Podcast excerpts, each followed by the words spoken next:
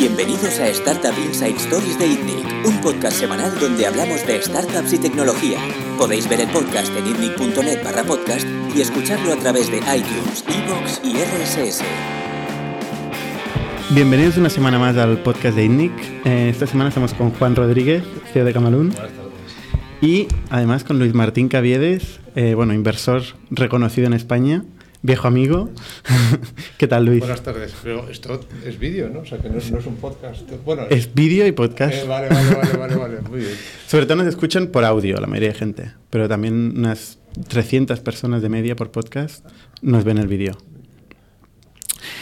Eh, normalmente empezamos, Luis, con preguntándote tu historia, tu origen, que es de dónde sales, cuándo empezaste a dedicarte al negocio y cómo acabaste siendo inversor? Joder, bueno, tengo 58 años, sea, que se acabó el podcast. No cuente mi historia, macho. claro, es que, resumido, es, resumido, ¿eh? Es como muy larga, ¿no? Pues eh, voy a ver cómo consigo resumir esto. Eh, yo eh, estudié filosofía pura, o sea que ya se ve que desde el principio me iba, sabía que me iba a dedicar a esto, invertir en startups de Internet, en los años 80, y después de estudiar filosofía pura, pues no quería trabajar de profesor y entonces pues no se me ocurrió una cosa mejor que, irme a una escuela de negocios. En aquella época aceptaban a gente como yo en escuelas de negocios, que venía de filosofía, ¿no? no tenían ni idea. no solo no tenían ni idea, sino que es que no sabían de qué estaban hablando. Yo recuerdo el primer día que entré en el IS que el profesor de producción dice aquí, igual hay gente que no sabe cuánto es el 30%, el 20%, ¿no? Y yo dije, pues porque desde luego, ¿cómo? no tengo ni idea de cómo se calcula el 30%, el 20%, ¿no? Y bueno, pues tampoco te creas que era un trauma para mí, porque no, nunca había, no, sabía para qué valía eso de calcular el 30 al 20. Y, pero bueno, el caso es que acabé el IS, bueno, lo que hice, perdona, lo que hice es que se lo pregunté a la de al lado, que era un ingeniero, que parecía que sí sabía lo que era el 30 y que ahora es mi mujer, o sea que fíjate tú lo que ha llovido entonces. Y, y después de hacer eso, pues eh, estuve haciendo, eh, ya sabía otra vez que me iba a dedicar a esto de, invertir en startups de Internet, entonces fui directo a tecnología.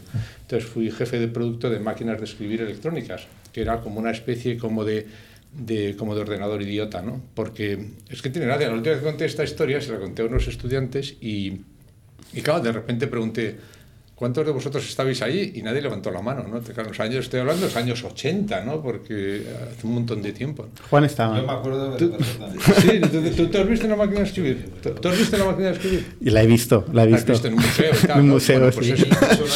¿Eh? Una, Incluso manuales. Manuales, no, no, pues bueno, claro. Entonces, pues había una cosa que se llamaba máquinas de escribir, que era como un ordenador imbécil básicamente tenía el mismo teclado, pero, pero no, no hacía nada más, le dabas así y salía una letra. Entonces, eh, eso es lo que vendía yo en Canon. Y estuve ahí un tiempo hasta que al final pues eh, entré en medio de comunicación y entré en una agencia de noticias que se llama Europa Press. Ahí la verdad es que ahí tuve una carrera fulgurante, en seis meses presidente ejecutivo era la empresa de mi padre, pero seguro que eso no tiene nada que ver, o sea, que nada para nada. nada. Sí, sí, sí, sí, sí, Era, una cosa, fue una carrera fulgurante, ¿no? O sea, yo, claro, eh, si eres Martín Cavides has nacido presidente, ¿no? De, hecho, bueno, que éramos tres presidentes allí. Bueno, el caso es que eh, llegué allí, pero con solo una condición. Yo me quería entonces... Eh, como emprendedor y estas cosas, porque había estudiado un poco en Estados Unidos, estuve en el 84 cuando cuando Steve Jobs lanzó el, el, Macintosh y, o sea, esto del virus del emprendedor lleva tiempo, entonces pues a mí me picó ahí en 84, cuando vine aquí a la empresa familiar le dije a mi padre, vale, yo me, me uno a la empresa familiar, pero con una condición, solo hago cosas nuevas, no voy a tocar lo que existe, que era el teletipo que vendía noticias a los periódicos. Y en un medio de comunicación o en una agencia los nuevos medios son nuevos soportes, entonces durante los años 80 pues me dediqué a lanzar la tele, lanzamos Europa Press Televisión, aprendí muchísimo y en los años 90 pues me contaron que habían inventado una cosa en Estados Unidos, que es mentira, la habían inventado en Suiza, pero me contaron que la habían inventado en Estados Unidos, que se llama la Internet. Y básicamente lo que me contaron era que, que, bueno, tenéis que pensar, imaginaros la situación. Yo me dedico a hacer noticias. Entonces viene un tío y me cuenta, han inventado una cosa en Estados Unidos que básicamente lo que significa es que tu producto, que es las noticias, a partir de ahora lo puedes llevar a cualquier ordenador del mundo, o sea, a cualquier persona del mundo, y encima a coste cero. ¿no? Eh, claro, esto ahora parece obvio, pero en aquella época era una salvajada, porque en aquella época transmitir una noticia nos costaba más que producirla, Y nosotros no podíamos mandar noticia a un galleguito, teníamos que mandárselo a un, periódico que lo imprimía, como decíamos entonces, en, en, árboles muertos y se la daba al galleguito. Y ya nos dicen, no, no, se acabó, tú le mandas la noticia directamente al galleguito y además a coste cero. El problema es a precio cero también. A, precio, a veces. Bueno, bueno, bueno, pero nosotros como no, no estamos bastante acostumbrados a esto, entonces al final... Eh, en el año 92, yo recuerdo que dije, esto, esto, esto lo han inventado para mí. Esto, un tío ha decidido que es el regalo de Navidad que le voy a dar a las agencias de noticias. Esto, ¿no? Los contenidos. Es verdad que luego hay, hay modelos difíciles de rentabilización en contenidos, pero luego hablaremos, si queréis, de eso. Eh, el caso es que eh, pues apostamos fortísimo en el 92 por Internet. Desde el año 92, o sea, cuando Windows lanzó Windows 95, que como siempre hace las cosas Microsoft, lo hizo en el 94. Allí había un entorno, se llamaban Noticias en España o Información en España, no me acuerdo cómo se llamaba, que lo hacíamos nosotros. Luego vinieron los tíos que se llamaban Yahoo, luego vino Telefónica que quería lanzar Infobía. Tú, tú estabas en aquel sí, todo, eso, todo, todo, esto te suena, ¿no? Totalmente. Sí, pues mira qué bien, porque ya es que últimamente cuando cuento estas cosas la gente no ha oído nada, no, nada de esto, no lo ha vivido, o sea que me encanta que haya gente que lo ha vivido un poco. Luego llegaron unos, Yahoo pensó que esto de la búsqueda era una mierda de negocio, que, que se le iban a dar a unos chavales que no tienen ni puta idea, se llamaban Google, y ellos iban a hacer lo importante. Lo importante era... El portal. El portal. El portal. Entonces Yahoo cogió la cajita de búsqueda, la sacó de pantalla, la puso ahí abajo, debajo del scroll, donde no se veía, y puso arriba lo importante, Yahoo News y Yahoo Finance. Porque Yahoo era, es un is a media company y es un medio de comunicación. Entonces, esto eh, que estaba pasando ya en los finales de los 90 en, en Estados Unidos, ya corto, y no te preocupes que... tú, tú, no, no, no, no, no, no. Pero ya, ya, aquí se acaba, básicamente, porque a partir de ahí ya todo está chupado. Entonces, eh, esto que estaba haciendo Yahoo en Estados Unidos, pues un tipo muy listo viene y nos cuenta, yo soy Pepa Yes, yo he lanzado Olé, que es el buscador más grande de España, tiene más tráfico que nadie, soy el Yahoo de España, he visto lo que está haciendo Yahoo y en vez de un buscador quiero ser un portal. Y para ser un portal está chupado, porque lo único que tengo que hacer es coger noticias aquí y correo electrónico en la acera de enfrente, que en efecto había unos tíos que daban un servicio de correo electrónico al otro lado de la castellana, pero justo al otro lado, o sea, dos más abajo. En la... Y entonces dicen, pues ya está, yo voy a un portal, os compro vosotros noticias, le compro este correo y tengo mi portal, que es lo que hay que hacer, porque la búsqueda es un negocio de mierda. Y entonces eh, nosotros dijimos, está muy bien esto que tú sepas lo que hace Yahoo, nosotros además de lo que hace Yahoo y de lo que haces tú, pues sabemos lo que hace Reuters, que tiene el 5% de Yahoo y que valía casi tanto como Reuters entero. Entonces, está muy bien esto de que quieras hacer Yahoo o lee noticias y lee finanzas, pero claro, no tienes contenidos, nosotros sí vamos a llegar a un acuerdo y creamos una compañía que se llamaba ADQ, que era la dueña de Ole Noticias y Ole Finanzas. Básicamente, tú pones el tráfico, nosotros los contenidos y explotamos la publicidad. telefónica. Claro, entonces es lo que pasó. Entonces, Ole va y se vende a Telefónica. En ese momento, pues en mi familia ganamos dinero con esa venta telefónica de lo que había ganado en toda su historia haciendo noticias. ¿no?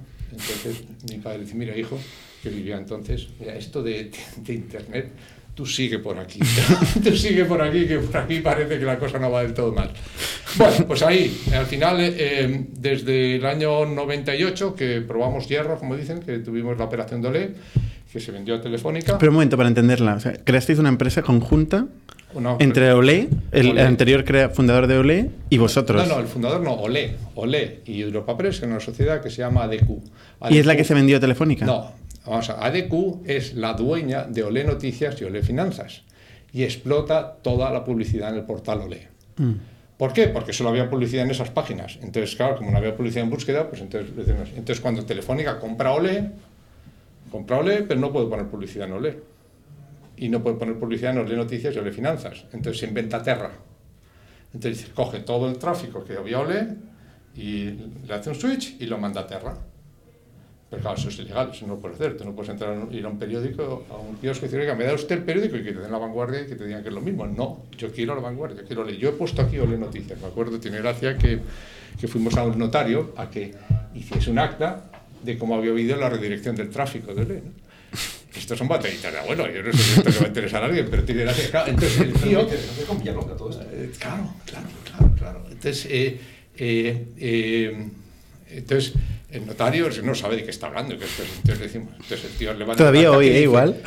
Me pongo delante de, un, de mi ordenador y tecleo www.ole.es y lo que aparece es esto, y la, y la, y la foto de Terra, ¿no? Eh, de Terra Noticias. Bueno, el caso es que al final era obvio que, eh, que Ter- Telefónica tenía que comprar Pasó por caja, vamos. Claro, ¿Cuánto? Claro, bueno, pues entonces yo creo que fueron eh, seis eh, mil al millones, una cosa así, mucho dinero de entonces, ¿no? Mil millones de pesetas. Sí, sí, como 6 millones de euros, estamos hablando de, de la prehistoria, ¿no? Y, y eso, eso era, era mucho dinero para nosotros, desde luego. Y. Y eso era más dinero que lo que había hecho Europa Press. De lo que había ganado, no de lo que había hecho, de lo Ah, que, vale. había, que había ganado. Ten en cuenta que el negocio de los contenidos, sobre todo hasta que llegó la tecnología a, a vernos, era un muy mal negocio, era un negocio precioso, era un negocio esto de películas de blanco y negro, primera plana y, y Watergates y todo esto, pero como negocio, sobre todo el de la agencia, era muy malo, muy Mm. malo. Luego la tecnología, la verdad es que nos, nos cambió completamente el negocio, ¿no? Pero sigue todo esto es siendo- porque- todo esto es porque yo fui un enorme visionario. O sea, yo estudié filosofía, me dedicaba a las máquinas de escribir porque yo vi, vi que venía Internet, ¿no? Y vi que venía también la inversión y también vi que vendría todo lo que vendría después, ¿no? O sea, que quiere decir que un poco toda esta historia lo que, lo que quiero contar es que me la he encontrado, ¿no? Me la encontré pues porque eh, hice lo que me daba la gana, porque tuve la suerte de poder hacer lo que me daba la gana, y había ahí una empresita familiar, pequeña y muy romántica y preciosa, porque mi padre, cuando mi padre compró Europa Press, que no la fundó, no fue por motivos económicos, fue porque él pensaba que, claro, es que, joder, si es que esto son batallas de abuelo, pero es que en los años 70 lo más subversivo que se podía hacer era Europa, o sea, llamarse Europa Press era un insulto.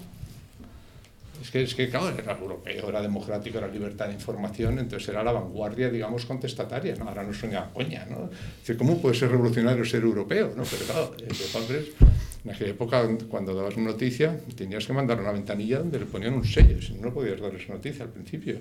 Y tuvo seis expedientes y tal. Bueno, el caso es que lo montó, lo montó por motivos románticos, lo que pasa es que luego vino la tecnología, como muchas industrias, la tecnología es un desastre, pues a nosotros nos vino bien, y no tanto nuestra industria, sino nuestro papel en esa industria. ¿no? Entonces, bueno, siempre exagero, yo soy un poco exagerado, pero vamos, que era muy mal negocio y vimos en, en esto de los startups y en esto de, de Internet que había oportunidades de negocio. Sobre todo, fíjate que si yo venía del mundo de la tele, la tele era un pésimo negocio, los contenidos en televisión informativos eran un pésimo negocio.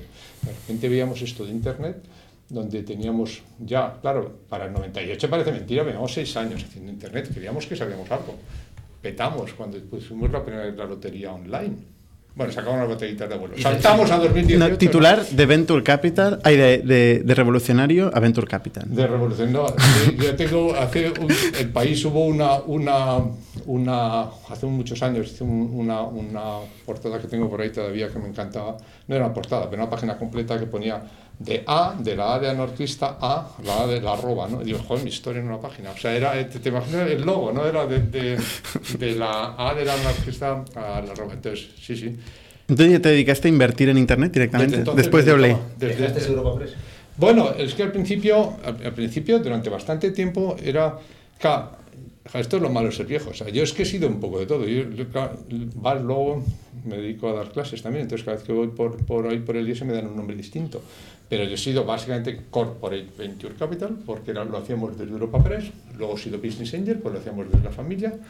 Luego he sido VC, porque he estado con un fondo regulado por CNMV. O sea, llevo 20 años haciendo lo mismo con distintos nombres. Entonces, eh, en aquella época era dinero de Europa Press. El Olé era una operación de Europa Press.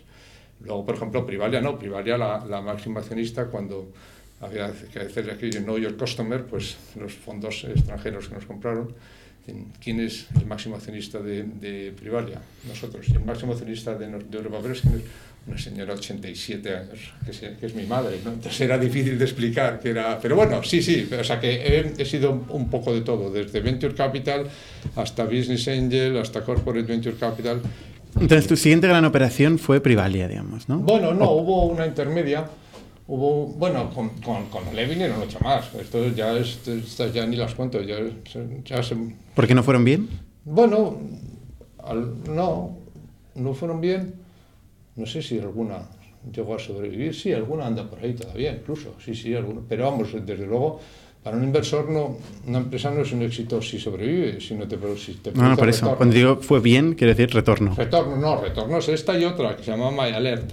MyAlert, eh, que, que luego la compró, eh, la compró Buongiorno y salió a bolsa en el año 2002 o 3, hizo un reverse, un reverse, eh, una un reverse IPO, que es una operación muy simpática. Es que una empresa que tiene un negocio, pues compra a una empresa que no que está en bolsa, pero que vale básicamente pennies. Entonces, haces una salida a bolsa sin pasar por el 7% te cobran los que te sacan a bolsa.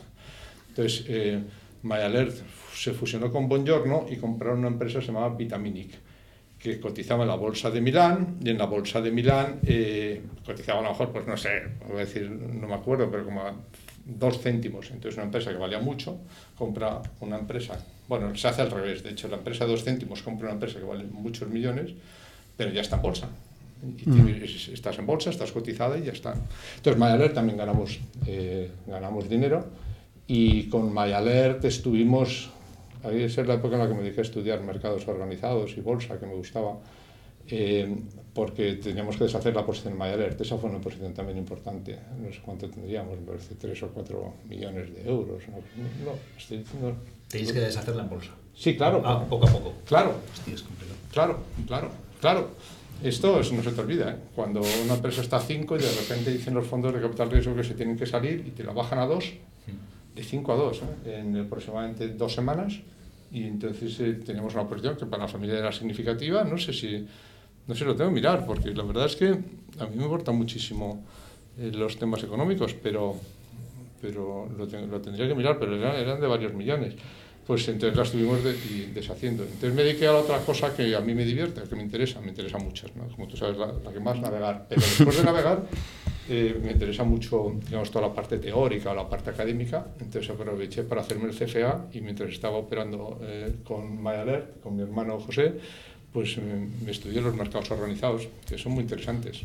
Que son muy interesantes no como oportunidad de negocio, que luego no lo veo tanto, sino como mercado de agregación de información y como agregación de, de información genera fijación de precios y todo eso me parece muy interesante. Muy teórico, pero muy interesante.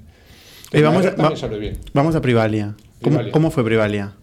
Privalia fue, pues más o menos, pues mira, cuando salimos de MyAlert, cuando teníamos, eh, claro, porque después de lo mm, nunca más, eh, yo nunca más he pedido dinero a nadie, bueno, a nadie no, luego en el 2009 tuve otros inversores, pero siempre era como, como Reinvertir. sí, no quiero, Plusvalías. Sí, con dinero del de la casa, ¿no? del casino, como dicen. O sea, que era siempre con plusvalías. Entonces, cuando hicimos lo de MyAlert, pues eh, estuvimos unos años, que, que eso fue uno de mis errores como inversor. Esos años no invertimos mu- nada, prácticamente, en 2003, 2004 y 2005. Y en el 2006, pues, eh, pues me pasó justo lo que os he contado antes, que voy por ahí por el IS, me encuentro un profesor, que es un tipo muy bajo, que es Juan Rodríguez, que había conocido en Stanford 20 años antes, y le dije, ¿a qué te dedicas? Y le conté lo que hacía. Dice, tú eres un business angel, y empezamos ahora una cosa que es la red de business angel del IS, pionera absoluta en el 2004 o algo así. ¿Y qué es esto? Pues nada, pues que van a, y- y lo que llevas haciendo tú mucho tiempo, que es hablando con emprendedores y ponerles un poco de dinero, pero de una manera un poco más organizada. Y entonces me sumé a la red del IS, de allí presentaron Privalia en el 2006. ¿no? En 2000, no, 2005, o dos- 2005, 2006. lo- lo pegué. Y bueno, pues entonces eh, hicimos ahí la segunda jornada de, de, de participadas. La primera es alrededor de Olé, MyAlert y las otras ocho que no me acuerdo, que, cuyo nombre no quiero acordarme, sí me quiero acordar, los podría buscar, pero que no fueron a nada. Y luego hicimos la segunda jornada en la que fue Privalia y, y fue Trovist y otras ocho que algunas han dejado algo de dinero, pero que tampoco han ido a gran sitio. ¿no? Y no le entramos, digo, no le en Privalia entramos en el 2006, en el 2006 y estuvimos ahí hasta el 2009, en los primeros cuatro años. Y luego ahí nos salimos. Que empezaron de- dos a la vez, ¿no? Que era un clon de un modelo francés que habían visto, Bybit Bueno, y clon, Privalia. esto es clon, es- ch, con la iglesia hemos topado. Esto es clon. Bueno, un Esto- clon, esto una- una requiere- inspiración. Claro, pero no, no, no, no. Es, un- es que esto requiere, requiere, requiere detenerse en ello. Esto es muy sencillo. Tú eres, o sea, si tú eres, hay una empresa que es una empresa que existe, ¿no? Entonces, si tú eres americano, eres un competidor. Si eres europeo, eres un clon. O sea, tú has oído hablar alguna vez que Lyft es un clon de, de Uber o Uber un clon de Lyft. Sin embargo, todo el mundo dice que Cabify es un clon. O sea, que entonces... eh, ¿qué Semántica, eh, Luis, vale, semántica. No, no, pero no, es relevante, porque es que esto si eres europeo eres un puto clon, ¿no? Y si no eres un señor eres un competidor, puto clon. ¿no? Entonces, eh, claro, es que ¿es, es Facebook un clon de MySpace? Pues no lo sé, habrá que verlo. Entonces, no, no sé si era un clon, era un modelo que había surgido en, en Bar- en Francia, que es Ben Privé, que es un modelo espectacular. Yo creo que de las contribuciones que tiene Europa a, inter- a la historia de Internet, es, pues no sé, junto con Skype y con una base de datos que había como SQL, ¿no? Me parece que es, que es europea y, y, y, o Bueno, sea, de los tres o cuatro... Booking, eh, Sí, Booking, Spotify, Sí, Spotify, sí, esos son de que... Aiden, sí. Cuando, cuando, cuando, se haga, cuando se hace la historia de Internet, pues es un modelo que, que inventaron en, en Francia, inventó un tío espectacularmente listo, que es Granjon, que tiene muchas cosas de las que aprender, que hay muchas cosas que aprender de él. Y, y entonces estos en, en, en España, pues eh, Lucas y José Manuel eh, y un tercer socio, que es Bruno, lo montaron y como él lo montaron, me parece que había como 25, 26 en España en aquella época. No fueron los primeros en España ni de lejos, no solo estaba Privalia y Bybip, estaban unos, que me acuerdo el nombre de los primeros, se llaman DriveVip y no sé cuántos VIP. Y era un, y bueno, pues como luego unos años más tarde pasó con los modelos de grupones y ahora con los modelos de, de patinetes y tal, o sea que fue una... ¿Qué- qué- pregunta, ¿qué te hizo invertir ahí? ¿En Privalia? Sí, en cualquier inversión, ¿qué es lo que te hace invertir? ¿Qué es lo que tú valoras? Bueno, es que en Privalia era imposible no invertir, no me jodas. O sea, tú fíjate, tú vas allí, te, eh, encuentran un modelo de negocio, ¿no? En mayo. Y entonces te, eh, te dice, "Ah, pues este modelo de negocio no sé si va a funcionar aquí, porque esto es una cosa un poco rara, esto de que la gente compre ropa por internet España 2006, ¿no? Y tú lo te llaman en septiembre y tienen ahí un pollo entre socios espectacular. Un pollo espectacular. Pero ese día, tío, habían vendido, eh, me parece que eran 18.000 euros. Sea, tenían, habían discutido con el técnico, habían discutido con el CEO, estaban peleados entre ellos, pero aún así, ahí había, al final de la mesa había un ordenador, tío, que había vendido 18.000 euros, básicamente, por decirlo de una manera muy, muy, muy, muy simple, haciéndolo todo mal. Haciéndolo todo, o sea, no se podía haber hecho peor hasta entonces, en seis meses. Probablemente se cometieron todos los errores en los primeros seis meses. Vamos a ver, dicho lo cual, son dos emprendedores de, quitarse el, el sombrero, ¿no? Lucas y José Manuel. Pero estos son unos tíos que encontraron petróleo. O sea, es que no se po- y no sé si se podría haber hecho peor. O sea, que no era una idea incipiente en la que tú invertiste, sino que ya había algo. Hombre, Ya no, que había cuatro habido- meses, cuatro meses. Pero cuatro claro. meses Crecimiento. Había, había números, había crecimiento, Bueno, claro, había bueno, nada, pues de vamos que a ver, vamos a ver. no había 16.000 euros por 365 días, ¿cuánto te sale? pues, eh, 4 millones. Seis, sí, 6 millones, más o menos, ¿no? O sea, tú conoces muchas empresas que en cuatro meses se pongan a vender 6 millones haciéndolo todo mal. Joder, el modelo funciona de... es que, No, no, bueno, es para meter directamente. Bueno. exacto. ¿Dónde, dónde, dónde, dónde hay que firmar? ¿Dónde hay que firmar? En cuatro meses. Y ¿Qué- además, ¿Cuál, cuál era el deal? ¿Qué, qué valoración había para tener una, ¿A qué una idea? valoración se entró? No, esto es, esto es, es- es histórico. Yo creo que eh, yo creo que a, a dos millones y medio o a dos millones, una cosa así. Vendiendo seis. Vendiendo, sí. Bueno, pero no te creas que había patadas. ¿eh? Eh, Fui el único inversor que, que invirtió porque digamos que había otra gente más preocupada por otras cosas, ¿no? Y, y sí, sí, no, no, no hubo... No O sea, hubo veías números, ¿eh? porque ya se estaban dando números. ¿Normalmente inviertes así o has hecho inversiones en las que solamente hay una idea y nada de eso? Sí, claro, un BlaBlaCar. Bueno, no, ideas no. Siempre tiene que haber un choque con el mercado. O sea, hoy día es tan, tan barato llevar tu idea a chocar con el mercado que lo primero que debe ser que choque con el mercado. Hace unos años, hace muchos años, pues yo tengo, llevo muchos años en esto, pues a la gente se le pedía un business plan, ¿no? Ahora se le dice lánzalo, lánzalo, y entonces cuando tengas respuesta del mercado. ¿Y esto por qué? Pues que tiene que ver un poquito con Privalia. No, aparte que insisto, ¿eh? que quede claro que son unos cracks y, y unos emprendedores de primer nivel, ¿no? Eh, en una startup pueden fallar muchas cosas, pero todas tienen solución menos una, que es la respuesta del mercado. El mercado responde o el mercado no responde. Esto es como el, el dicho este americano, ¿no? que tú conocerás también. el perro se come tu comida, no se pone. Y si no se quiere comer tu comida, no se va a comer la comida. Intenta darle un perro tu comida y, ya está. Entonces el mercado es así. Entonces. eh, si, si el mercado responde, todo lo demás tiene solución. Es verdad que he dicho, es que es un poco exagerado, que hecho todo mal, habían hecho muchas cosas bien, pero básicamente que había ahí un montón de pollos, un montón de cosas, pero el mercado respondía. Cuando hay muchos... Tú, vamos a, tú imagínatelo así, tú pon- ponte en mi lugar. O sea, tú te llega, tú eres un inversor y te llega un tío y te dice, mira tío, lo hemos hecho todo perfecto. Un plan de marketing de narices. Una ejecución de libro. Aquí hay un clima, tú fíjate que clima hay aquí, todo el mundo feliz jugando al ping-pong. Tío, lo que pasa es que el puto mercado no nos quiere comprar. Y mira que lo hacemos bien, mira qué campaña de marketing, mira qué listos somos, qué guapos y qué bien trabajamos, ¿no? Esa es viñeta 1. Viñeta 2, llega un tío y dice, tío, la hemos cagado, lo hemos hecho tomar, toma, toma. Mira, he abierto la persiana, joder, y no teníamos melones, y no tenía la caja preparada, y encima no había luz, pero se han llevado todos los melones. ¿Tú qué frutería inviertes? Está claro. Está claro, está claro. Entonces, Entonces, es que- hasta que el modelo, hasta que ves que hay respuesta de mercado. hasta que hay una, unas respuestas de mínima. Claro, claro. Una- también es, vamos a, pero también es que hay- señal, una señal de que el mercado hace Claro, signos de vida. Un plaquita de, una, un pla- una plaquita de Petri que hay puntitos negros. ¿Tú te acuerdas en el cole? Sí, sí, sí. Tú, tú eso no lo harías igual, pero en mi cole, en nuestra época, había, había que hacer un cultivo y lo dejabas por la noche y por la mañana llamabas, mira, tío, tío, puntitos negros de vida. No se trata de que hay otros, que, hay otros inversores que esperan a tener eh, unas métricas de cuando factures 50, cuando factures no sé qué. Y digo, no, dame una muestra de vida inteligente en el mercado. Exacto. Dame, dame una, en el mercado no, en tu compañía. Dame una muestra de que esto que a ti te parece tan buena idea, hay alguien más en el mundo que lo piensa que es buena idea. Y esto es Pero cuando es- un cliente te usa. o- Eso que, eso que veis tan fácil, eh, o sea, fácil no es. ¿eh? No, O sea, claro que no es, ven- si vender, vender, a tu, vender a tu grupo de amigos y tal no es vender a, a escala, ¿no? O sea, al final los Claro, retos... Claro. los Claro, re- pero, hombre, si estos se hubiesen vendido 18.000 euros a amigos, pues. No, entonces 18.000 eran euros, amigos. 18.000 euros de un día, En no. Un día no es, Es- no. No, esto ya no hay de esos, ¿eh? de esos casos tan claros. No, no, no, no, bueno, yo creo que, que, que hay, hay, hay todavía algunos, gracias a Dios hay algunos, eh, hay menos, es verdad, porque el e-commerce pues eh, no está en esos grados de, de explosión, ¿no? Pero, pero, te- ¿Y te ha pasado ver esta- estas señales de vida inteligente, digamos, ¿no? de, de los puntitos negros que dejas por la noche y por la mañana y luego ¡pluf! desaparecen? Encantado. Ya, bueno, hay veces- Porque puede pasar también, ¿o no? Ya, bueno, sí, sí, a veces, no, hay veces que aquello parecía y tal, signos de vida, resulta que es una infección horrible y se ven los musgos y tal, y se- te come el laboratorio y todo está lleno de mierda. Pero, pero, no, vamos a ver, sí, claro que sí, pero lo que está claro es que ese es el mayor riesgo. Hay muchos riesgos después, muchísimos riesgos después. Yo he visto empresas eh, que luego se han podido ir al garete por miles de razones.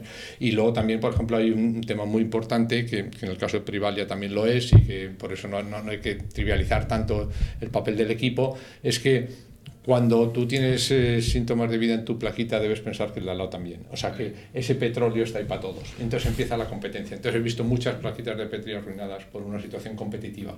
Por ejemplo, esto nos pasó clarísimamente, clarísimamente con el modelo Groupon. El modelo Groupon era un modelo killer, pero era un modelo en el cual la dinámica competitiva se cargó la vida. Entonces, eh, es verdad que luego pueden fallar muchas cosas, pero si tuviera que decir qué es lo que es más difícil que falle, o que es más fácil que falle, o que luego hace la vida más difícil, sobre todo en los últimos años, eh, es precisamente la, la- presión competitiva. Porque, porque hace, hace...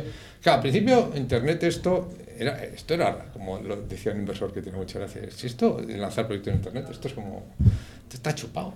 Mira, tú vas, entonces tú qué quieres hacer un negocio, que vamos a hacer un negocio de toldos. Entonces, registras toldo.net, lo pones en Internet. Como no hay nadie que, que tenga toldos, Google te da el tráfico y luego entra un tío y va allí y te compra. Entonces, era, era chupado hacer negocio. Tienes que ser un iluminado en aquel momento para comprar Sí. toldos.net. Claro, o sea, básicamente hay una época en la que lo importante es ser iluminado y tener la idea, ¿no? Luego hay un momento en que esa idea la empieza a tener mucha, mucha, mucha gente, ¿no? O, perdona, que esa idea ya la tiene... Entonces, entonces fue la- los años en los que lo importante era el equipo, que todo el mundo decía, ah, lo importante es el equipo, lo importante es el equipo. ¿Y por qué? Porque la idea ya estaba en el aire, entonces ya todo el mundo sabía lo de todos dos, ya lo había visto todo el mundo. Y ahora cuando había que hacer ambulancias.net, pues entonces había ambulancias.net y ambulancias.com y ambulancias.com y ambulancias.com. Entonces ya no era la idea, pero la idea ya la sabía mucha gente. Entonces hubo los años en los que lo importante era el equipo, que yo creo, por ejemplo, eso puede ser la época de, de Privalia, ¿no? Y yo creo De que... modelo de negocio de equipo. No, de modelo, no, de idea, de De idea, idea. porque ni siquiera modelo. Y Sí. ahora, ahora eh, bueno, yo, pues, como sabéis, soy profesor, entonces tengo un modelo y tal de, los criterios del inversor, que son seis, eh, y, a veces nos preguntan cuál es más importante, tienes que cumplir los seis, ¿no? Pero sí que va migrando un poquito. Entonces, primero fue la idea, luego ha sido el equipo, y ahora estamos en la que lo importante es la dinámica competitiva. Estrategia competitiva, ventaja competitiva y situación competitiva. Porque igual que la idea ahora ya la tiene todo el mundo, pues ya los equipos no son diferenciales, porque hay muchos equipos muy buenos. Hubo una época en la que había equipos buenos compitiendo con equipos malos, pero ya no. Ya pasa como en muchos deportes. Ya es más tonto, ya en regatas que me gusta, ya hay muchos equipos buenos. Y ahora volvemos ahora, lo importante ahora es la táctica competitiva en regatas. Hubo una época en la que lo importante era tener la idea, luego el equipo y ahora es la dinámica competitiva. Entonces, eh, esto es para una respuesta larguísima al tema de, de, que si esto, que era una idea que era muy buena, pues de, de, que esto al final acabe siendo uno de esos proyectos que te dan un retorno muy grande al, al, al, inversor, pues eh, sí que va a faltar muchos años. ¿no? Y, por ejemplo, en el caso de, de, Privaria, fue una ejecución de libros. O es que este, este Lucas, José Manuel era muy importante porque José Manuel tenía toda la dinámica de relación con las marcas, ¿no? Pero lo que era Lucas como, digamos, como empresario de, de Excel y todo esto era, era, era magistral, ¿no? era, un, era, un, absoluto killer. ¿Cuándo saliste de Privalia? 2009. 2000. ¿En, ¿En, qué circunstancia? ¿En qué circunstancia? Bueno, ¿Cómo, pues en, ¿cómo saliste? Bueno, cuando entraron los fondos, eh, los fondos eh, hubo una, un solape con Nauta y luego cuando entraron los fondos que fueron Insight, Highland y Index, ¿no? O, o Insight, o, yo no sé si vendía Index, sí, creo que Index también. Cuando entraron los grandes fondos internacionales, básicamente eh, cuando esto, o sea, yo una de las cosas que es importante como inversor es, es eh, como inversor, yo diría que en todo, no es saber dónde estás. ¿no? Entonces, es, yo creo que invertir y, y, apostar no es lo mismo, pero a veces que el ejemplo vale. ¿no? Si tú estás jugando al póker una mesa ¿no? y te va bien, y de repente empiezan a llegar jeques con muchas fichas, levántate.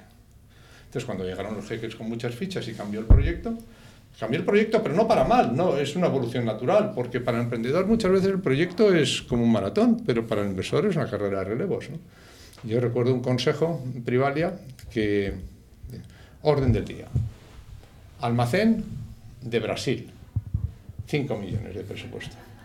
Y digo, vamos a ver un momentito. No, lo, dije así, pero básicamente el mensaje es muy sencillo. Yo vengo de los medios de comunicación. Yo no he visto un almacén en mi vida. No he estado en Brasil en mi vida y no he visto 5 millones juntos muchas veces. O sea que no sé qué hago yo en esta compañía ya. Esta compañía me ha crecido. Pues esto es como si yo soy un pediatra. Tienes los pediatras y tú vas cuidando a los niños hasta que de repente un día ya son muy grandes y necesitan un, un médico deportivo. ¿Cómo sales? Pues vendiendo. Vendiendo en, este, en, el caso de Privalia o en otros. En el caso de Privalia, por ejemplo. En el caso de Privalia vendimos a, a, a los fondos que querían entrar, a, a, Index. Esto pasa muchas veces, muchas veces no, pero pasa algunas veces, en, en que hay una compañía que, que, está creciendo y que necesita, por ejemplo, 15, ¿no? Entonces, eh, como está creciendo mucho, va muy bien, pues hay un fondo que le gusta a esa compañía y dice, ya, pero yo es que 15 no puedo invertir, es muy poco. Y entonces el emprendedor dice, ya, pero es que yo necesito 15. Entonces dice esto, bueno, pues dice el fondo, yo quiero meter 25. Digo, yo, yo para esos 10 millones tengo un uso. Y te vas y ya está. O sea que el, yo creo que yo... O sea, el mismo bueno, precio de la ronda sin descuento. Bueno, aquí yo, no, no, no. Yo en ese caso yo creo que sí que hubo un pequeño descuento, pero un descuento... O sea, es fácil sa salir cuando hay cuando rondas... tienes una perla como Privalia, sí, claro, cuando tienes un, un, un caballo cojo, no. Pero cuando tienes una perla como Privalia, claro, o sea, es que esto, esto de los exits eh, también yo creo que está un poco como... O sea, sí, sí, hay, cuando hay más apetito de entrar que tú de salir, al final yo creo que como inversor tienes que saber, insisto, dónde estás. ¿no? Y una de las cosas que me caracteriza como inversor, yo soy FIFO, first in, first out. O sea, entro el primero y me voy el primero. Soy el primer inversor profesional típicamente en la mayoría de las compañías y también soy el primero en salirme. ¿Eso es bueno para el emprendedor? ¿Tú sí, crees? ¿Sí? sí, yo creo que sí. Yo creo que hay un inversor para cada etapa, ¿no? Igual que hay, y, y que no tiene sentido que yo creo que muchas veces hay emprendedores que llevan a sus inversores de la ronda 1, de la ronda 2, de la ronda 3 en la mochila y es una pesadez con distintos objetivos. Yo creo en que los inversores iniciales eh, cubren una etapa y luego lo lógico es que se salgan. No tienes que violentarlo, pero sí que tienes que, dejar el, paso. ¿no? ¿Tú, o sea, ¿Qué hago yo? Luego, después de Privalia vino Blacar, que es todavía más grande. ¿Qué hago yo? O sea, te imagínate, tienes una compañía en la que tienes el 6%, el 8%, no sé cuánto era, entre el 6 y el 8%. ¿En Privalia o BlaBlaCar? Eh, no, en Privalia mucho más, en Privalia éramos el accionista más grande, cuando nosotros vendimos teníamos el veintitantos. Eh, que eso es muy normal, también lo, lo, creo que crece la oposición hasta un punto y luego se, a partir de ese punto tampoco tiene sentido que entre un... Tú imagínate que eres un fondo extranjero, internacional, como Dios manda, de estos. Entonces llega y, y entras a una compañía y te encuentras un inversor que tiene el 25 y tú vas a meter a lo mejor pues una pasta por un 25 y este señor, ¿por qué voy a seguir yo creándole valor a él? ¿Entiendes? Entonces, claro, porque el valor que tú metes dinero para, para creación de valor a partir de aquí, y este señor ya ha hecho su etapa, lo lógico es que te coge el relevo y ya está. Entonces, Entero. ¿eh? No, saliste entero. ¿no? Eh, Privalia, nada, entero. En, ¿Qué múltiplo? Sí, sí, sí se puede Uy, saber. pues eh, vamos a ver. Eh, es que hubo, hubo una ronda puente al final, entonces el múltiplo engaña mucho, pero engaña mucho porque hubo una, hubo dentro de- la discusión de salida hubo un momento en que un fondo pues llegó y impuso unas condiciones excesivamente duras, ¿no? Entonces estas otras cosas que sí que podemos hacer en, en Caviedes y es eh, eh, básicamente coger esa ronda y hacerla nosotros. Entonces hubo una ronda de 3 millones como 6 meses antes de salir. Entonces el múltiplo de esa ronda, pues a lo mejor solo multiplicamos por dos en esa, pero en el otro fue a lo mejor por 16 o 17, ¿no? Ujú. Eh, o sea, el, el agregado, pues me parece que multiplicamos por, por cuatro y medio, pero es que hubo una, eso, insisto, un, me parece que fueron como un millón, casi seis meses antes, y ese no puedes esperar que te des los múltiplos. En cualquier modo, yo creo que fue una operación estupenda. Yo- pero tampoco la midimos por múltiplos, a mí los múltiplos me dan igual, a mí que más me da multiplicar por 20 si he metido 12 euros, pues me llevo 240. A mí, lo que, mí mi medida de, un, de, un, de, un- de una operación es el bruto que me llevo a casa, el- lo que nosotros llamamos en broma el ROM, Return on Me, ¿cuánto vuelvo a mi cartera? Entonces es buena una operación cuando se le saca más de 5 millones y esta, por supuesto, es una de esas. Eh, Y BlaBlaCar fue más grande. bueno, BlaBlaCar fue más grande. Pero BlaBlaCar, eh, BlaBlaCar eh, es una cosa distinta. BlaBlaCar, por ejemplo, no, no tenía ingresos cuando, cuando, cuando la vi, pero tenía otro tipo de respuesta en el mercado que era espectacular. ¿no? Es que, claro, la gente usaba BlaBlaCar antes de pasar al modelo de ingresos, que fue un, lo que aportó el, el inversor siguiente, que fue Isaí, que es importantísimo, es importantísimo el desarrollo de BlaBlaCar, un tío que lo acogió cuando era enorme, pero no ingresaba nada y luego la- y, y hizo que La ingresase. eso. ¿eh? La sí, la llevó a la monetización. Y esta, entonces, eh, yo entré en, Bla, en BlaBlaCar en el 2000, mira, en el, sí, con, con lo que sacamos de Privalia, o sea que yo creo que en el 2009 también tiene que ver esto con la estrategia de inversión y con Privalia. ¿no? Pero, ojo, estamos hablando de cosas de hace, del siglo pasado, ¿eh? no sé si os dais cuenta, macho. O sea, es que todo esto, es- no, 2009 no, pero casi, es de, hace 10 años. joder. Pero son las grandes operaciones, ¿no? Que has hecho. No, o sea, bueno. Privalia, bueno, BlaBlaCar, Trovit. Privalia, BlaBlaCar, Trovit, eh, eh, Olé, y sí, sí, sí. ¿No? sí y, y si hiciésemos este podcast dentro de un 15 días, igual os puedo decir otra, pero no. Avánzanos Eh, algo, no, hombre. No, no, no puede ser, no, porque están las carreras. Pero vamos, eh, ¿qué estaba diciendo? Eh, BlaBlaCar.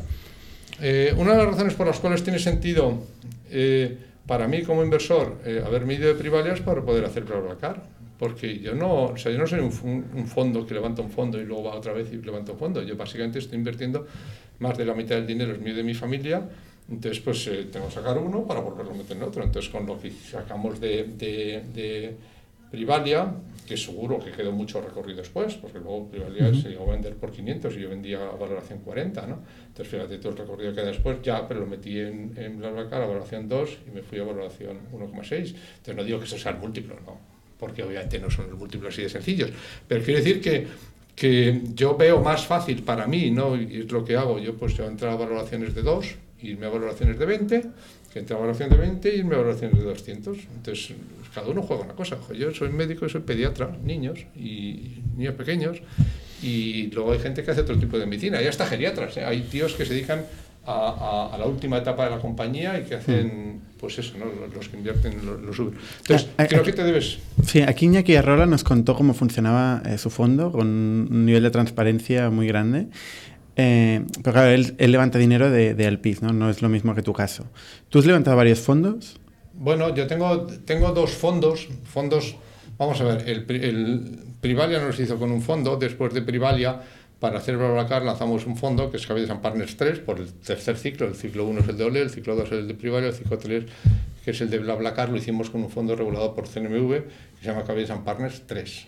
Que no ha cerrado, todavía no se Ese no, está ha desinvertido. eh, no, no, está, está desinvertido en parte, pero no está liquidado completamente. Y ese hic- hicimos inversiones 2010, 11, 12 y 13, me parece, ¿no? No, 10, 11, 12 y 13, sí, 10, 11, 12 y 13, sí. Luego 14, 15, 16, 17 y 18, que han sido 5 años, es Cabezas Partners 4. Y ahora en el 2019 tocaba Cabezas Partners 5, que no va a haber. ¿Por qué? ¿Por qué? ¿Por qué no va a haber fondo? ¿Por qué no va a haber fondo? Porque vamos a invertir directamente solo vuelvo otra vez a ser business angel invertir solo mío de mi- la familia. ¿no? Eh, la razón es muy sencilla, es que yo creo que mi capacidad de inversión, bueno, no mi capacidad de inversión, mi capacidad de, de conseguir el tipo de múltiplos que yo espero, no quiero que entren rendimientos decrecientes. Entonces yo sé que puedo conseguir buenos múltiplos para un tamaño de inversión de 24, más o menos. ¿no? Entonces el primer fondo, ¿cuánto eran? 24 millones. El segundo fondo, que eran? 24 millones. El tercer, que no va a ser fondo, que van a ser 24 millones, pero esto los ponemos nosotros, porque como nos ha ido bien, pues los ponemos nosotros. Entonces, para ponerlos nosotros, eh, ahora ya no hace falta hacerlo a través de una SCR. Entonces, no va a haber un Cabeza Partners 5 y, y vamos a seguir invirtiendo. O sea, sin Va dinero de. NISA o dinero de terceros. Nada. No. No. No porque, porque, joder, porque es que, en el fondo, es que te sale más fácil. O sea, o sea, yo de una, de una, lo- los economics de un fondo son muy delicados. O sea, tú fíjate, tú de los economics de un fondo, tú imagínate que tú tienes un fondo de 20 millones, ¿no? Y entonces vas y multiplicas por, entre do- a partir de dos ya es digno, ¿no? Ya es digno. En España muy poco, bueno, en España no hay registrados, no hay, no hay que hayan hecho más de dos. Yo creo que, que, que Pero dos, que por dos. dos por multiplicar. multi- Depende del tiempo, ¿no? O sea, la, la TIR sería la... Sí, pero vamos, el la- con los tipos al cero, o sea, con los tipos al cero, la verdad es que la tira es lo de menos. Pero vamos a, vamos a por simplificar. Vamos a suponer que multiplicas por dos, que es un resultado, digamos, digno. Bueno, entonces eso quiere decir que ganas 20 millones, pero si tú tienes un carry del 20%, son 4 millones. Si tienes un equipo y estás trabajando por 5 años, esto tampoco es tan, tanto dinero. Está claro. Y para sacar 4 millones me parece más fácil meter 5 y multiplicar por 2 que meter 20 y multiplicar por 2. ¿Por qué? Porque si no entras en lo que cualquier economista llama la curva de rendimientos decrecientes. Claro que yo podría invertir 300 millones, Y pero luego- no con esta rentabilidad. Si tú tienes, coges, tú tienes la curva de rendimientos de inversiones, Mm. Pues cuanto más, lógicamente esa curva es así, ¿no? Como todas. Entonces, claro, tú puedes invertir todo lo que quieras. Si tú eres un gestor de fondo de, de dinero de terceros, tiendes a tener un fondo cada vez más grande y la rentabilidad te importa un pito. Ah, Pero ah, si apa- metes tu dinero, lo que te interesa es estar en este lado de la curva y tener un fondo pequeño. Está claro. También cambia el mercado. Eh, cuando empezaste a invertir, había poca gente invirtiendo en Internet, fuiste uno de los pioneros. Actualmente hay mucha gente invirtiendo en Internet. ¿no? Ujú. Es más difícil encontrar proyectos seguramente hoy, ¿o no? No, no, el problema no es encontrar eh, proyectos, el problema es encontrar proyectos invertibles. ¿Por Bueno. qué? ¿Cuántos Porque? Pues es que hace mucho tiempo no lo cuento, pero la última vez que lo contamos, pues más o menos como 100, una cosa así, como 100, más o menos. Eh, Tú eres entonces- muy activo yendo a ver proyectos, que esto es algo que igual otros inversores te, pues, te tienen- ponen más burocracia, te ponen a- analistas, Sí. gatekeepers de ahí, ¿no? Tú, tú vas tú con tu mochila a ver al emprendedor. Sí, nosotros no tenemos, no tenemos analistas porque esto me parece indelegable, ¿no? Yo no- ¿Cuántos sois? ¿Tú y alguien más? Mi hermano y yo. Mi hermano y yo. Pero no, no, no. Mira, los mejores fondos, los mejores fondos de, de- del mundo son muy pequeños. ¿eh? Tienen eh, muchos jefes y pocos indios. ¿Por qué? Porque este es un negocio de jefes. Entonces yo creo que es- De olfato. es- bueno, de olfato, de primer contacto y de poder tomar decisiones.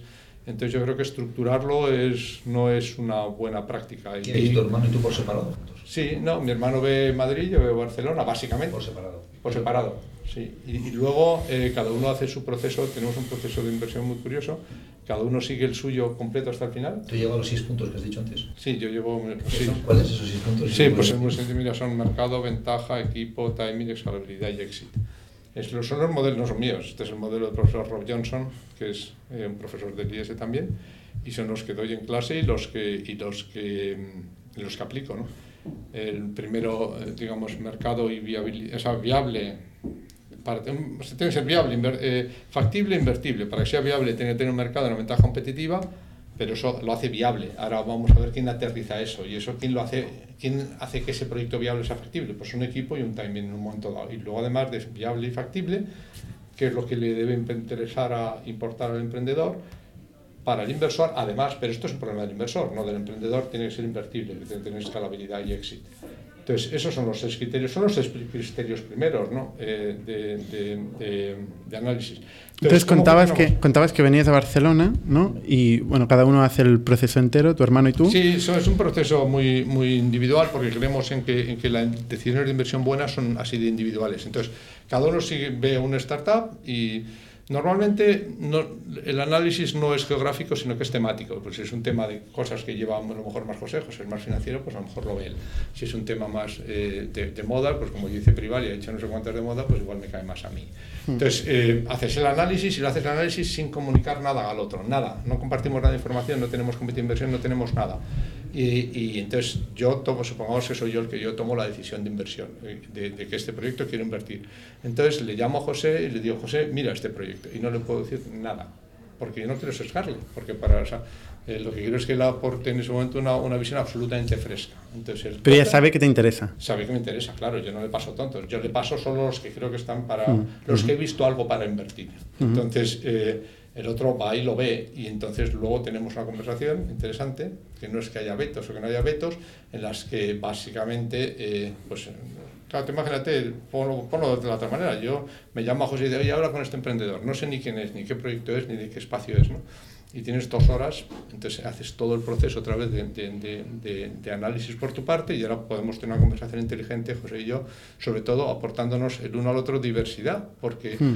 Si no aportas diversidad, ¿para qué le tienes? Yo esto, estos inversores conjuntos como la Guardia Civil, pues que no lo entiendo. Eh, ¿Para qué van dos? El, el, el top of the funnel, o sea, el, el, conseguir los proyectos que no has hablado, esto lo haces tú mismo también, con evangelización... Eh, bueno, haces muchas charlas, te, mueves haciendo, bueno, explicando tu concepto de inversión, que es bastante peculiar y conocido. Claro. Muy orientado a, la rentabilidad, ¿no? Un poco. A la eficiencia en el uso del capital, sobre todo. El, sí, yo creo que, que, que como siempre, los buenos proyectos, eh, o los proyectos, o sea, tú lo que tienes que hacer es, es dejarte ver y dar un mensaje muy claro de qué, qué es lo que haces y qué es lo que vas buscando y, ser muy consistente y dar este mensaje eh, permanentemente y luego pues la mayoría de los proyectos te llegan. No tanto que yo vaya a buscar, que yo me coja un autobús y me vaya a un polígono industrial y ya me empiece a llamar puertas, pero sí que das un mensaje consistente y luego pues dedico todo el tiempo que puedo, por ejemplo este, a, a intentar contar eh, qué es lo que vamos buscando, qué es lo que vamos haciendo, para que sean los emprendedores que encajan en esto los que se pongan en contacto conmigo. Al final, eh, al final es eh, la fuente fundamental es, es, otros emprendedores, otros proyectos, otros inversores que he tenido. Eso, es, eso, es, por supuesto, la fuente fundamental de, de, de startup. Y, y, sí que creo que es muy importante tener un, un un, mensaje muy claro. ¿no? este, es, hay proyectos para cualquier persona que, que, me conozca un poco, sabe si este es un proyecto para mí o no es un proyecto para mí. Como hay bastante gente que me conoce, pues entonces me, lo dicen. ¿Puedo, ¿Puedo contar la experiencia que tuve yo con, contigo cuando te conocí? Claro, claro, claro. Fue bastante curiosa. Eh, yo te, te, llamé por Camalún. Eh, en, un momento, en el primer momento que buscábamos eh, capital, ¿no?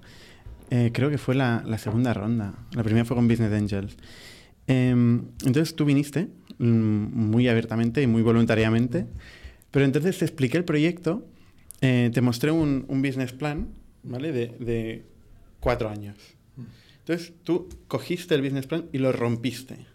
Lo rompiste por la mitad. Fue, fue, un show que me pareció alucinante. Porque me dijiste, no, y es que los dos años después no me interesan. Entonces yo solo me quiero los dos primeros años y te fuiste con la mitad de mi business plan. bueno, que vea... Sí, sí, pues mira, pues mira, Yo realmente digo, oye, no lo mires. Yo pensaba, no lo mires, pero no tampoco hace falta romperlo. ¿no? Sí, sí, sí, perdona, pero yo lo siento. el mensaje quedó claro, ¿no? Y, y, otra, otra cosa, o sea, el mensaje quedó claro, realmente. Otra cosa que, que un comentario que, que hiciste me molestó un poco, luego me pasó rápido. ¿eh? es que dijiste, bueno, ahora he conocido al emprendedor, ahora, ¿dónde está el empresario? Me dijiste eso, ¿no? Sí. no sé por qué. Ah, bueno, sí. yo, te conté mi rollo, obviamente, pues, eh, ideas, idealista probablemente, ¿no? Sobre lo que quería hacer y cómo quería conquistar el mundo. Eh, y tú me respondiste eso. Claro. ¿Qué significa eso? Bueno, esto, pues mira, eh, la verdad es que eh, parece que lo que sí que soy es consistente. Lo primero que, el primer mensaje de por qué romper el business plan es porque yo ya, yo ya he visto demasiado business plan. O sea, tengo un problema. Yo, como llevo tanto tiempo en esto, hay cosas que me producen un poco de urticario. ¿no? Son los business plans y otras son los pitches. Pero esto es un problema de. Pero nadie te obliga, ¿eh? No, no, por eso digo, pero cuando has comido muchos, mucho, no sé, muchas cosas, algo de. Lo has comido muchas veces, pues te empieza a sentar mal. Entonces tengo ese problema y, no lo veo. Pero el mensaje es muy claro, que querría dar, o que, de esa manera quizá tan teatral intenté dar, era, yo no conozco ninguna empresa que se, se la pegue en la, en la, visión. Todas, la visión siempre es estupenda. O sea, que una empresa se la juega en los primeros 12 meses, 18 meses, 24 meses, ya está. Ahí es donde se la juega. Si en la visión todo el mundo es estupendo. Si es que eh, queremos hacer un mundo mejor, bye, pues claro, todo el mundo. O sea, yo no conozco ninguna startup que, se la pegue en la visión. Entonces, eh, donde se la pegan es en los primeros meses. Y segundo, nosotros no invertimos en proyectos, en ideas. O yo no invierto en proyectos, en ideas, invierto en empresas. Entonces, probablemente eh, eso lo dije porque eh, te pregunté algo y me dijiste que eso lo había calculado alguien. Eh, a lo mejor de, los números. Dije, bueno, vamos a ver, ¿y cómo calculas aquí el working capital? Eso lo ha calculado no sé quién. No sé si fuese, pero es, menor, es posible. es importante que el, que el, emprendedor entienda el concepto de working capital, por ejemplo. Hombre, claro, porque es que yo invierto invirtiendo en working capital. Es que mi pasta luego se va al working capital. Entonces, si no sabe qué es el working capital, no sé de qué estamos hablando. O sea, yo sí que creo que... O sea, no es relevante la visión y es importante un conocimiento financiero es importante. Pues un poquito el mensaje te di. Yo invierto en una empresa, quiero saber dónde está el empresario. Lo cual no quiere decir que tú luego no puedas convertirte en empresario, pero eh, también hay otras cosas que son importantes y que luego sí que he aprendido de la labor del empresario, por ejemplo, y no creo que sea tu caso, pero hay, hay mucha gente que es que no tiene ni idea de la legalidad de una sociedad limitada. O sea, es que no sabe qué son las responsabilidades del administrador, no sabe qué es una junta general, no sabe qué cosas son de consejo, qué cosas son de junta y qué cosas no son de junta. O sea, hay una y eso es relevante para un emprendedor. Es relevante, claro. Eh, eh, tiene que haber alguien que lo sepa, no tiene que saberlo el emprendedor, porque gracias a Dios invierte en un equipo, pero alguien lo tiene que saber. ¿Cómo lo vas a saber? O sea, si vamos a ver, tú imagínate que tú eres un tío que inviertes en cuartetos de violín entonces, ¿de dónde está el violinista? No violinista, es la visión del cello. Muy bien, el cello tiene su visión. ¿Dónde está el violinista? Porque invierto en un cuarteto de violín. Entonces, si yo invierto en empresas, ¿dónde está el empresario? Si invirtiese en, en ballet, preguntaría dónde está la bailarina. ¿no? es que es un ballet sin bailarina, pues me choca. Hay algunos, pero son muy pocos. Entonces, yo creo que eso no quiere decir que todo emprendedor tenga que ser empresario. ¿Por qué? Porque gracias a Dios se invierte nuevamente en un equipo. Entonces, lo que en aquel momento creo que te quise transmitir es que, bueno, pues muy bien, tu parte está muy bien. Esto también hay, cada inversor es de una manera. O sea, eh, a mí es que la visión es que me dice poco, ¿no? Pero eh, me parecería que el equipo le faltaba un empresario si no hay una persona que sepa que es el working capital. Yo creo que es bueno que haya inversores de todo tipo. ¿eh? Yo, por ejemplo, no estoy de acuerdo con eso. Claro. yo, creo que, yo creo que la visión es muy importante, es extremadamente importante. La estrategia es muy importante. ¿no? Con Juan muchas veces discutimos ¿no? que es más importante hacer eh, the things right or the right things. ¿no? O sea, que, es más importante encontrar qué cosas hacer, ¿no?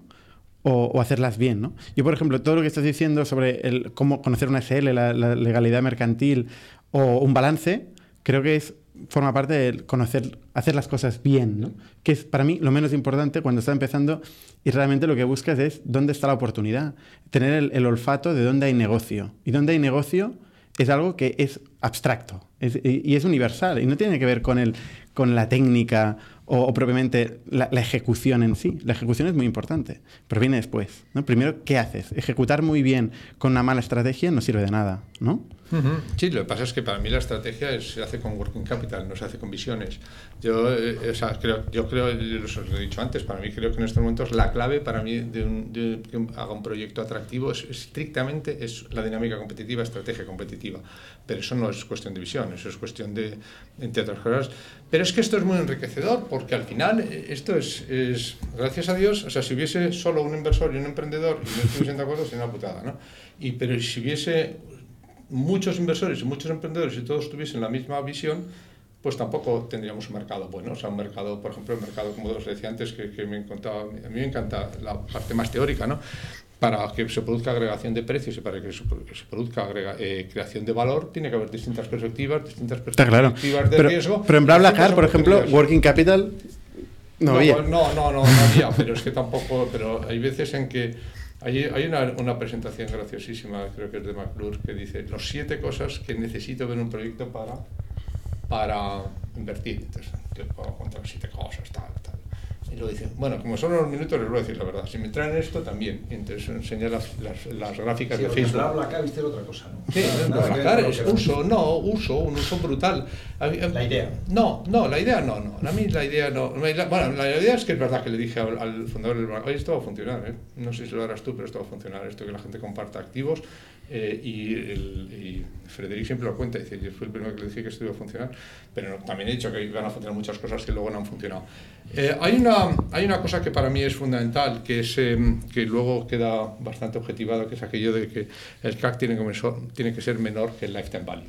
Si tú tienes un negocio, si el CAC es menor que el lifetime value. Esto es muy sencillo, esto es una manera muy, lo decimos en inglés y todo esto, y con, para decir una verdad de perogrullo. Tienes un negocio, si a un cliente le sacas más pasta de lo que te cuesta crear ese cliente. El problema es que en las primeras fases ni se sabe lo que es el CAC, ni se sabe lo que es el Lifetime Value todavía. Pero por eso Falta es por descubrir. Entonces, por eso es lo importante. Es que es lo que ves en BlaBlaCar, una manera inteligentísima de cumplir esa inecuación. CAC es menor que el lifetime value, sí, solo sí, no, sí, solo sí, no. Sí o siempre sí, CAC es igual a cero. Entonces, si tienes un cero, un CAC, como en Facebook, o en WhatsApp, o en Snapchat, o en BlaBlaCar, yo no voy a hacer... Cero no será, ¿eh? Cero, cero patatero. Ojo, ¿eh? En WhatsApp también. ¿Se imputa marketing o no? No, pero WhatsApp es ¿tú has un caso particular. ¿Tú has, conocido algún- tú has visto alguna campaña de Facebook? Ahora, si tú, Facebook tuvo algún CAC, no. ¿Imputaba marketing? Pero si no había marketing, No, el equipo de marketing. no había equipo de Costes marketing. fijos. No había equipo de marketing. Al principio de Facebook, no. Principio, claro, eso es lo que ves en BlaBlaCar. Y en No BlaBlaCar tampoco. No, no, no. Te lo quitan de las manos. Oiga, Programadores. la persiana y se me llevan los melones. Joder, este señor encontraba algo. Entonces, el- a lo que voy es a que eh, eh, una manera muy inteligente de, de cumplir esa ecuación CAC es menor que el lifetime value es que el CAC sea cero. Pero ¿y la otra parte de la ecuación? Bueno, es- que es menor Cero es menor que cualquier cantidad. Por lo tanto, si tienes un CAC cero, no voy a cometer la grosería de preguntar, pedirte el, el lifetime value. ¿Tú crees que yo a WhatsApp le habría pedido el lifetime value? Eso es de imbéciles. A BlaBlaCar, ¿cómo les voy a pedir el lifetime value? Solo le pido el lifetime value a alguien que tiene un coste de adquisición. Si tienes coste de adquisición, oiga, si tiene usted un coste de adquisición, tendrá usted que manera. Porque, claro, si tú tienes. Si no, no se trata de repartir para. Déjame un papelito. Un- un papelito aquí. Si tú tienes. Bueno, tú en, el- en la versión audio no sé cómo el papelito bueno, va a da, ayudar. igual, pero esto es, es que estamos aquí. Vamos a intentar describirlo. Eh, tú tienes un euro, ¿no? Entonces tú tienes un euro, tienes un CAC de un euro. O mejor dicho, tienes un lifetime value de un euro, ¿no? Entonces si tú tienes un CAC de 0,99, no es porque esto me lo quieras repartir en dividendos, y, no, porque esto es una máquina imparable. Tú a este euro lo conviertes en otro y entonces esto es una espiral positiva infinita. Si tú tienes No, un- esto está muy bien, pero cuando estás empezando... 101, un CAC de 101 y un LTV de 1, entonces ahora ¿qué pasa? Cuanto más veces le des esa vuelta, ¿esto cómo se llama? Un pozo sin fondo. 1,01 elevado a 365, ¿cuánto es? Por ejemplo, Pero 37. por ejemplo un ¿Cuánto globo, un globo, por ejemplo... 0,99 elevado a 365. 0,034. Claro, entonces ¿qué decías? Joder, de, no saber calcular un porcentaje del 20%.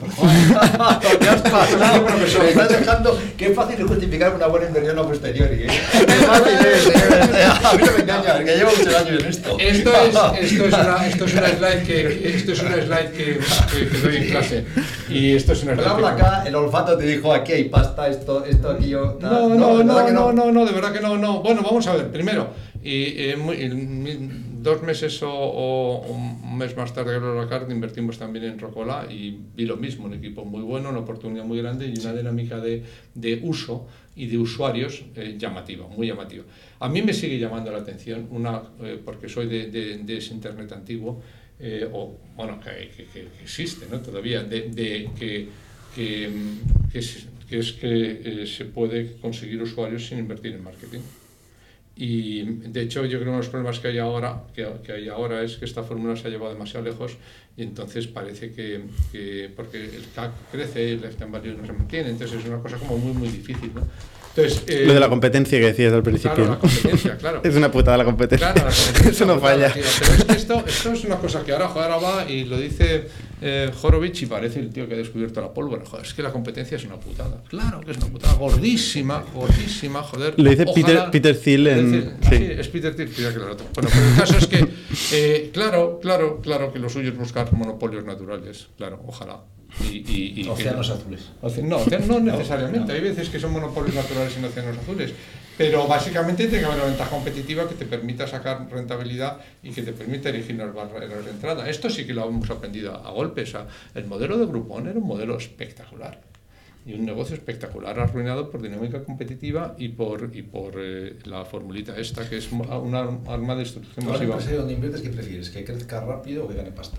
Si Es que- Ah, ¿Es un negocio que crezca rápido o, o- o que crezca menos rápido y, pierda dinero, por ejemplo, sacrifique No, yo no, yo no creo en el crecimiento a cualquier coste. No lo. Ni mucho menos, ni mucho menos, ni mucho menos. Creo que el crecimiento está sobrevalorado.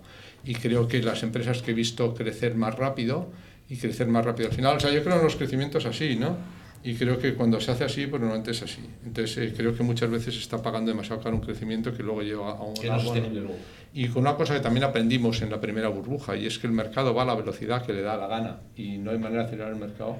Ninguna cantidad de marketing puede acerca- adelan- a- acelerar el mercado. El mercado va a la velocidad que le da la gana. Y, y no digo que vaya siempre despacio, ¿eh? hay veces que se acelera y se desmadra, y ya está, porque es así, pero es caprichoso. Entonces, como es caprichoso, hacer lo que quiere. Entonces, yo sí que creo que, que el crecimiento, sobre todo, ¿sabes desde cuándo? Desde que el crecimiento se puede comparar.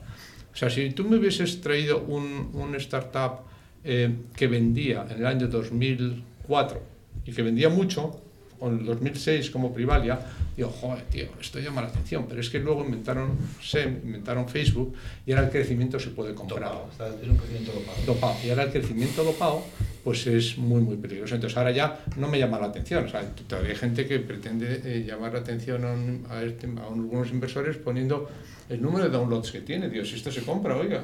Esto es como el cariño verdadero, que se compra y se vende. Pues eso, ¿no? Pues entonces, si los downloads se compran, lo único que quiere decir es que usted ha metido 100.000 euros. Tengo 100.000 downloads, pues ha metido usted 100.000 euros. Pues más o menos, sí, justo. Joder, qué bien visto, tío. O sea Oye, que- creo que lo tenemos que dejar aquí. Oye, Es- pues creo que va va a ser el podcast más largo de, de la historia de los podcasts de Indic. Que te me has quitado el reloj, ¿qué hora es? Y oye, Uy, me tengo que ir, sí, sí. muchas gracias, No, gracias por tu testimonio y la charla muy interesante como siempre. Gracias Juan. Y nos vemos la semana que viene. Suscribíos a nuestro podcast semanal en youtube.com barra iTunes, iVoox o RSS para no perderos ningún episodio. También lo podéis recibir en vuestro correo suscribiéndoos a nuestra newsletter semanal en itnic.net.